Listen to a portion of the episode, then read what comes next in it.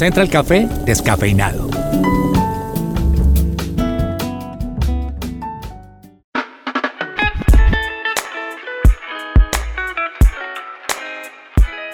Y para los oyentes que no saben, hace un mes soy una mujer casada.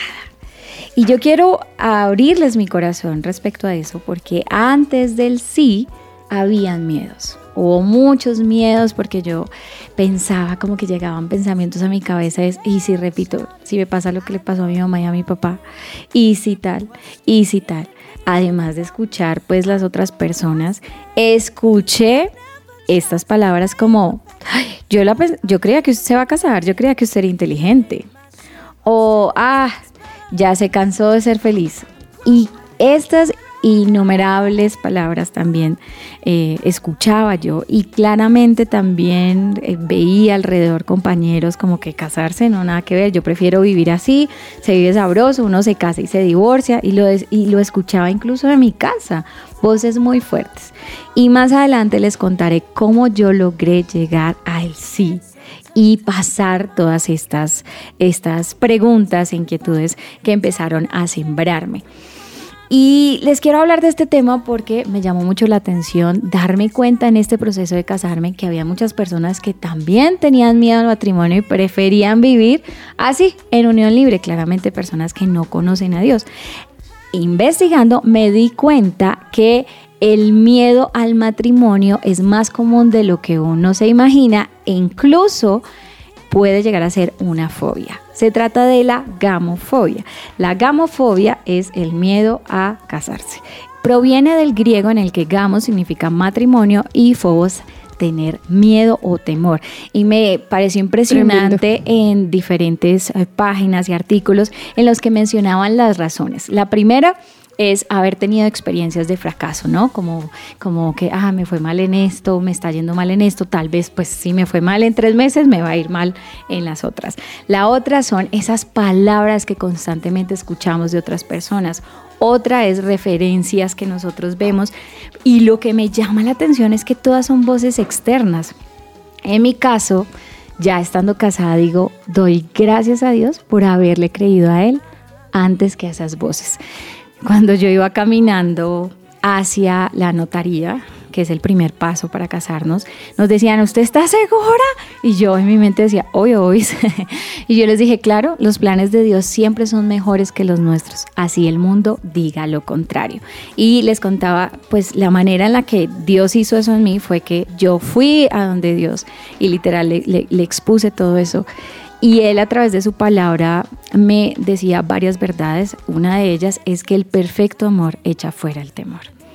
El perfecto amor echa fuera el temor. ¿Y quién es el perfecto amor? El perfecto amor no soy yo, el perfecto amor no es mi esposo, el perfecto amor es, Cristo. Si Él está en medio de cada uno de nosotros, eso va a ser totalmente diferente. En nuestras fuerzas vamos a fallar, vamos a tener dificultades, pero si Dios está en el medio, día a día nosotros somos transformados. O sea, obvio, obis, como dices tú. literal, más a su imagen y a su semejanza.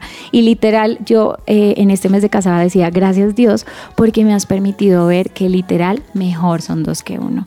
Es absolutamente distinto poder tener la oportunidad de que esté el Señor ahí en medio de una relación. Entonces con esto yo quería decirles a esas personas que están con ese miedo a casarse, decirles, sí, hay muchas voces alrededor, pero ¿cuál voz estás escuchando? Entonces invitar a esas personas que se quieren casar a que, listo, si tienen miedo, ténganlo, pero vayan al Señor y que Él les responda todas sus dudas. La segunda es realmente reconocer qué voz están escuchando y qué voz tiene prioridad en sus vidas. La única verdad es una persona y es Cristo. Lo segundo, a esas personas que de pronto están, dicen, ay, sí, como lleva un mes de matrimonio, por eso dice eso, pues invitarlos a que si de pronto usted no está viviendo ese, ese, ese amor en su matrimonio, si no está disfrutándolo, pues todo lo que Dios hizo es bueno. Entonces, si no lo está disfrutando, no sé qué tanto el amor perfecto haga parte de esa unión.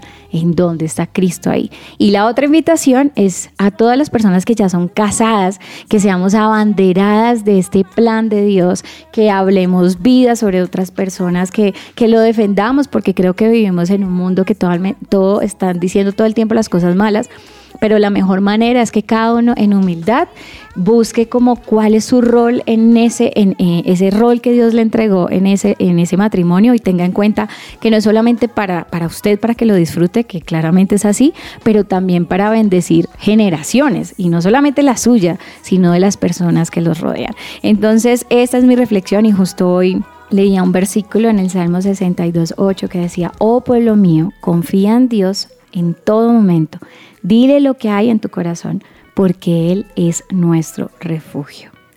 Solo Él es mi roca y mi salvación, mi fortaleza, donde jamás seré sacudido. Y eso me muestra que Dios es un Dios al que le podemos abrir nuestros corazones. Que si ustedes tienen inquietudes, de verdad los invito a dejar de escuchar todas las voces del mundo e ir a Él y preguntarle, porque Él es un refugio seguro y con Él cuerda de tres hilos no se rompe fácilmente.